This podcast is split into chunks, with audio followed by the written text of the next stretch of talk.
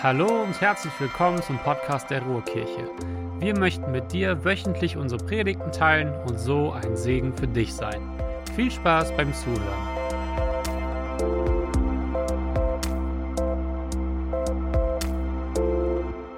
Und ich freue mich auch auf das, was Gott mir aufs Herz gelegt hat für heute, für diese Predigt, denn ich möchte noch einmal zum Thema Herzblockade sprechen. Ähm, Falls du das erste Mal in der Ruhrkirche bist, wir haben ab und zu oder recht regelmäßig Predigtreihen. Das heißt, in, mit drei, vier, manchmal fünf Predigten schauen wir ganz bewusst auf ein Thema, nehmen einen Gedanken in den Fokus. Ähm, dieses Jahr 2023 haben wir auch äh, unter ein Thema gestellt. Das ganze Jahr als Ruhrkirche ist unser Thema starkes Herz. Wir wünschen uns, dass du ein starkes Herz bekommst. Und damit ist nicht dein physisches Herz gemeint, was äh, immer wieder Blut im Körper rumpumpt, sondern im biblischen Sinne ist es all das, was dich ausmacht. Dein Denken, dein Wollen, dein Fühlen ist das, das Zentrum deines Seins. Das soll stark werden und das soll gefestigt werden mit dem, wie Gott dich sieht und was Gott dir zu geben hat. Und deswegen wollen wir dir helfen, eine starke Herzensbeziehung zu Jesus zu finden.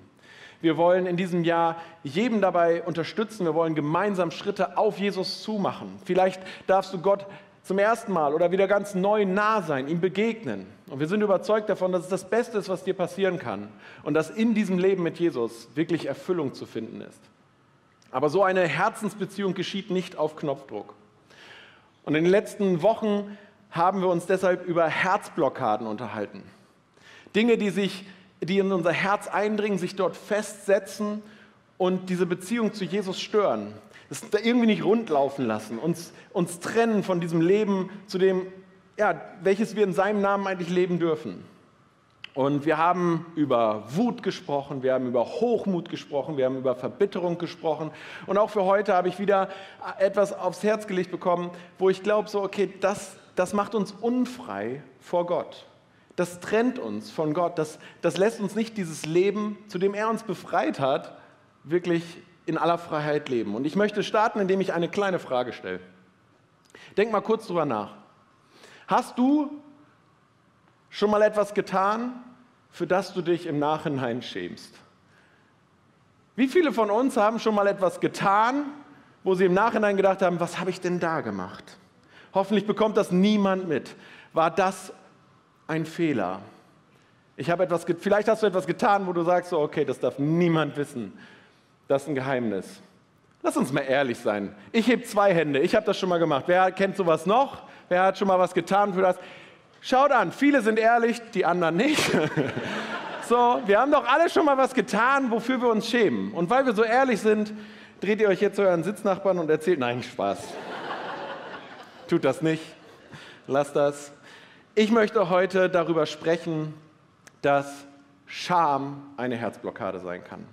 Scham kann unsere Beziehung zu Jesus blockieren, kann uns unfrei machen, das Leben zu empfangen, zu dem er uns beruft und was er uns schenken möchte. Und Scham entsteht durch Dinge, die für andere, du empfindest vielleicht über irgendetwas Scham, was für andere überhaupt keine große Sache ist. Aber für dich, die ist das unangenehm. Ich meine, wir schämen uns ja über alles Mögliche. Wir können uns ja für alles Mögliche schämen. Ne? Ähm, ich kenne das. Jetzt fängt wieder die Poolsaison an, Freibad und äh, Strandsaison. Und dann steht man vorm Spiegel und denkt sich so, boah, nee, das ist unangenehm. Dafür schäme ich mich.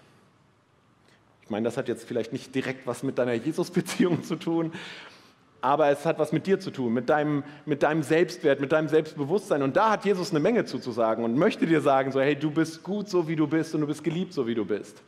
Aber vielleicht schämst du dich für etwas, was du, äh, ja, dass du in der Vergangenheit falsche oder nicht ganz so schlaue Entscheidungen getroffen hast und jetzt musst du mit den Konsequenzen leben. Du hast Schulden du, du, du, und du kannst dir nicht immer alles leisten oder kannst dir nicht das leisten, musst immer aufs Geld achten und merkst so, das ist mir so unangenehm, dass ich Schulden habe. Vielleicht, ähm, ja, keine Ahnung, schämst du dich für den Job, den du hast und sagst, so hätte ich damals mal in der Schule besser aufgepasst. Vielleicht empfindest du aber auch Scham für etwas, was du getan hast oder immer noch tust. Vermutlich hast du deshalb noch nie jemandem davon erzählt oder nur ganz wenigen. Du versteckst das. Du überspielst das. Du schämst dich dafür, dass du nicht ehrlich bist oder nicht ehrlich sein kannst. Und du weißt, dass du vielleicht andere betrügst oder verletzt durch das, was du tust oder eben nicht tust, durch das, was du sagst oder eben nicht sagst. Vielleicht schämst du dich aber auch für etwas, was du erlebt hast oder erleben musstest. Das Dramatische ist, dass Opfer von etwas, was nicht in Ordnung war, sich ganz oft schuldig fühlen, obwohl sie keine Schuld haben. Aber sie fühlen sich schuldig. Sie fühlen sich abgewertet. Sie waren es ja, die dieser Person vertraut haben und fühlen sich deswegen schlecht.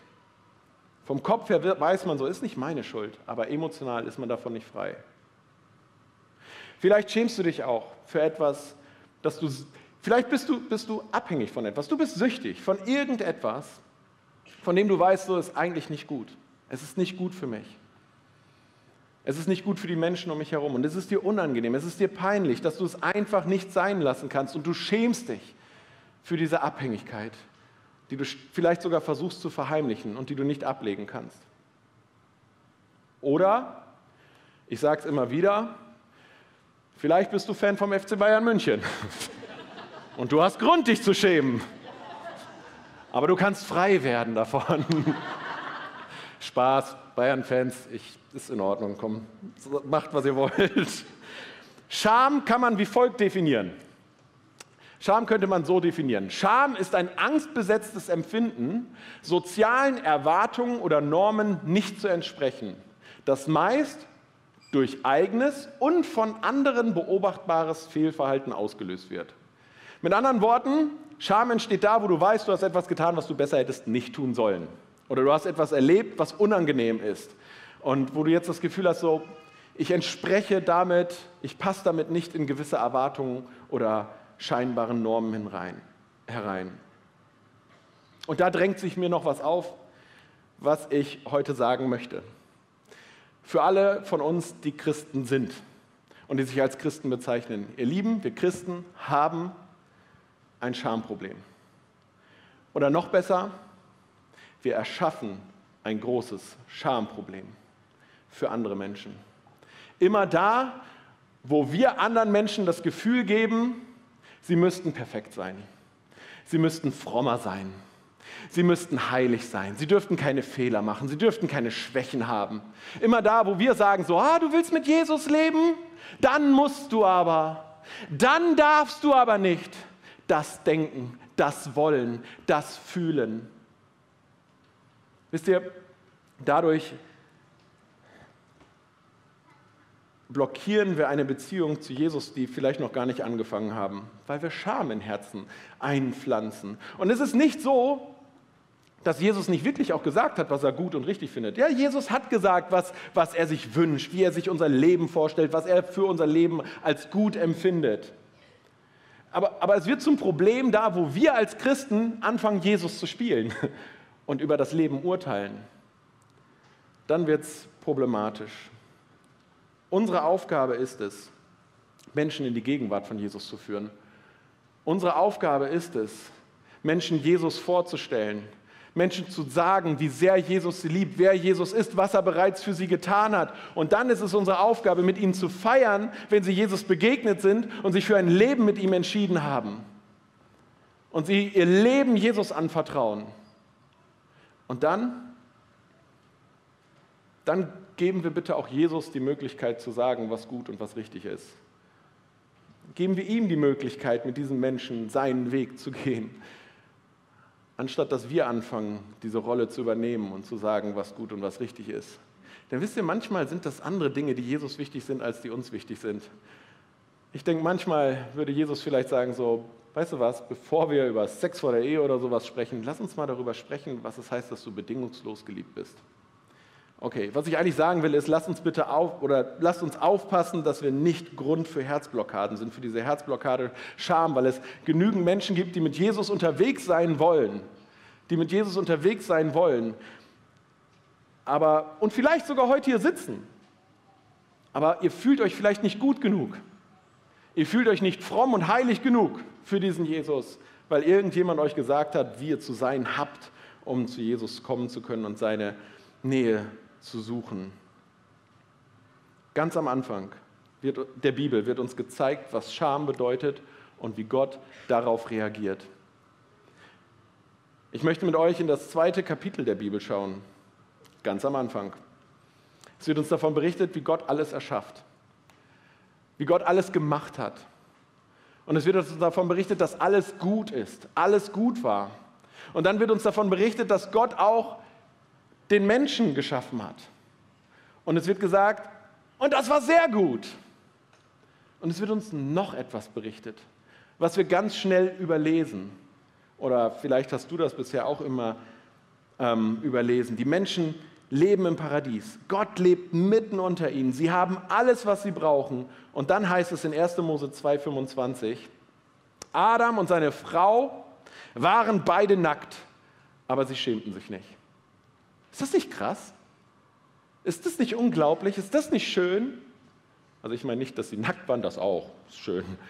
Aber sie schämten sich nicht. Gott hat eine Welt erschaffen, in der es keine Scham gab, in der man nichts zu verstecken hatte, in der es kein, nicht dieses Gefühl von Verlegenheit gab, nichts zu verbergen. Stell dir das nur mal einen Moment vor. Das wäre heute so. Stell dir vor, es wäre, es, wie es wäre, wenn wir keine Geheimnisse hätten, keine Schuldgefühle, nichts, wovor wir Angst hätten, dass es irgendjemand rausbekommt. Die Freiheit, sich nicht schämen zu müssen für irgendetwas. Das wäre, ja, es wäre das Paradies wahrscheinlich. Gott hatte eine Welt erschaffen, in der es keine Scham gab. Niemand hatte etwas zu verstecken. Doch dann lesen wir, wie die Menschen sich von Gott entfernt haben. Der Feind kam ins Spiel und er verführte die Menschen. Wir lesen davon, wie er die, die Menschen dazu verführte, Gottes Treue zu hinterfragen. Er hielt Eva eine Frucht hin und sagte so, schau mal, hat Gott wirklich gesagt, dass du diese Frucht? Und er verdrehte die Tatsachen und versuchte Misstrauen an Gottes Zusagen zu wecken. Und die Menschen ließen sich darauf ein. Ja, okay, vielleicht ist das gar nicht so schlau, mit Gott unterwegs zu sein. Vielleicht sollten wir das auch ausprobieren. Und Eva aß von dieser einen Frucht, diesem einen Baum. Alles andere im Paradies durften, stand ihnen frei zur Verfügung. Nur das eine, das solltet ihr sein lassen, das ist nicht gut für euch. Und Eva aß von dieser einen Frucht. Und sie gab ihr die Frucht ihrem Mann. Natürlich vertraut der Mann seiner Frau und isst dann auch davon. Ja, und dann passiert es, Vers 7. In diesem Augenblick wurden den beiden die Augen geöffnet und sie bemerkten auf einmal, dass sie nackt waren. Deshalb flochten sie Feigenblätter zusammen und machten sich Lendenschurze. Sie hatten etwas getan, von dem sie wussten, das sollten sie besser nicht tun. Sie hatten einen Fehler gemacht und Scham kam in ihr Leben hinein. Schuld kam, Scham kam und sie versuchten etwas zu verstecken. Es gab plötzlich etwas zu verstecken. Es beginnt eben in der Regel damit, dass man einen Fehler macht. Oder dass du Opfer bist von etwas, was nicht richtig ist. Und es ist dir unangenehm. Und du bekommst Schuldgefühle. Ich habe mit Menschen zu tun, die mir sagen, so, ich hätte damals nie gedacht, als wir geheiratet haben, bin ich davon ausgegangen, dass diese Ehe für immer hält. Und jetzt stehen wir vor der Scheidung.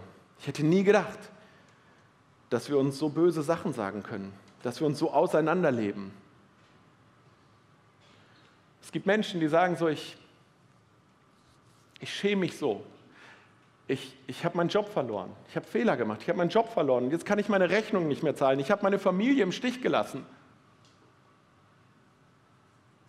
Es gibt Menschen unter uns, die haben in ihrer Kindheit etwas erlebt, was sie nicht hätten erleben sollen. Und jetzt fühlen sie sich dreckig. Man fühlt sich schuldig. Aber wenn dann Scham dazukommt, wenn aus der die Schuld auch für Scham sorgt, die Fehler für Scham sorgen, dann verbindet sich das plötzlich mit unserer Identität.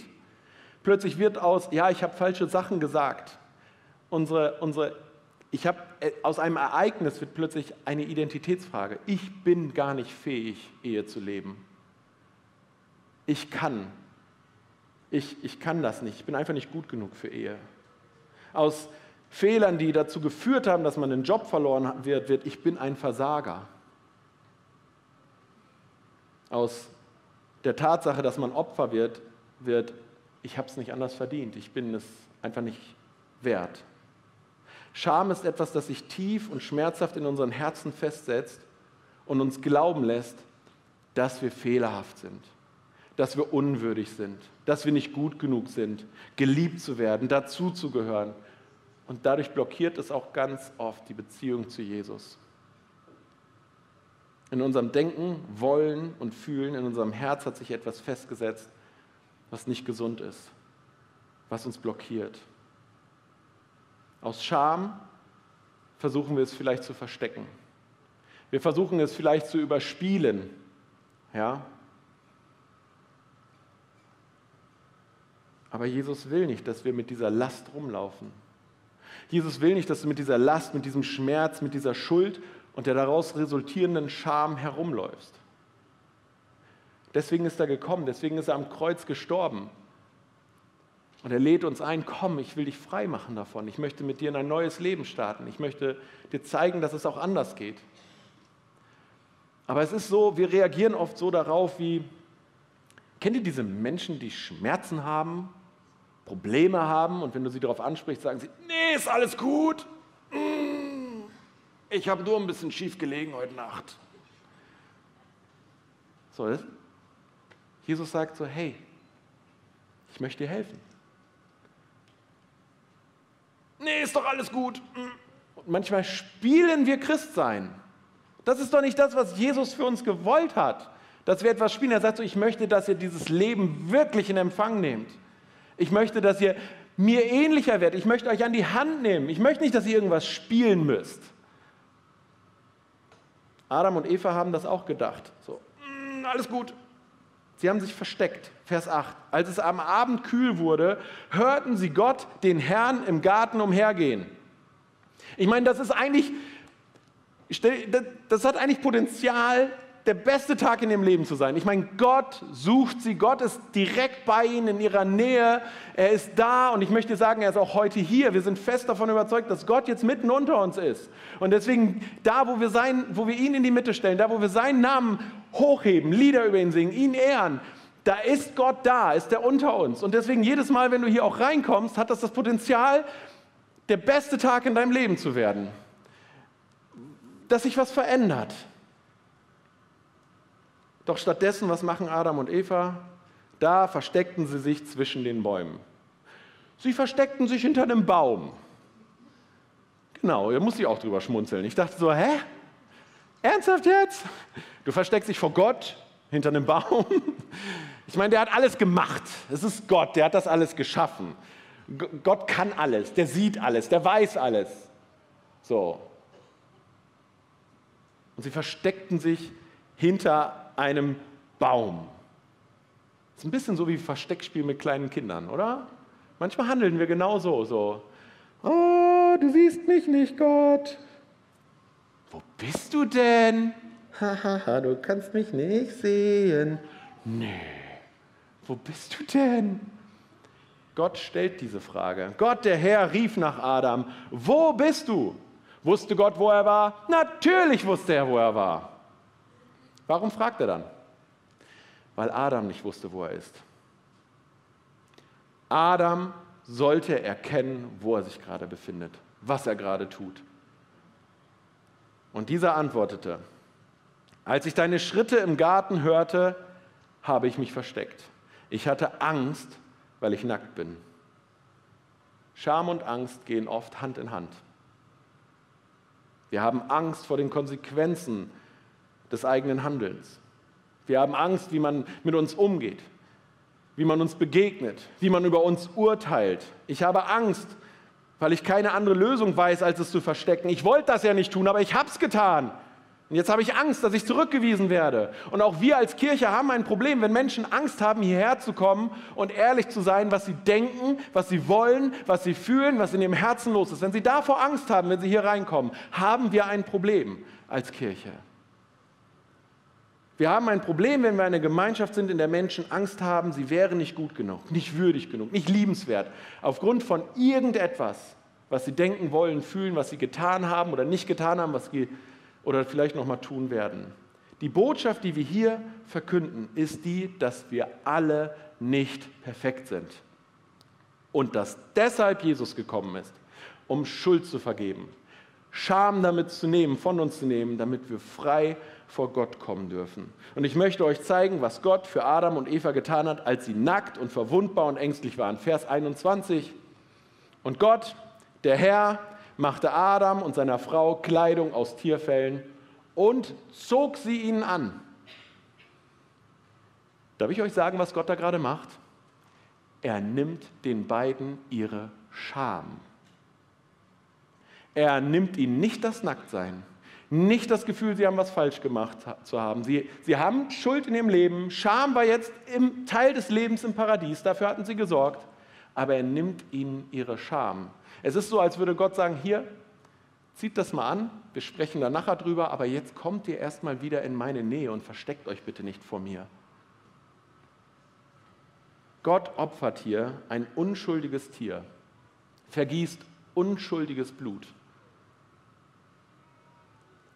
nimmt das Fell und macht daraus Kleidung, um die Schuld und Scham von Adam und Eva zu bedecken. Das ist die allererste Geschichte in der Bibel. Und schon sie weist auf Jesus hin.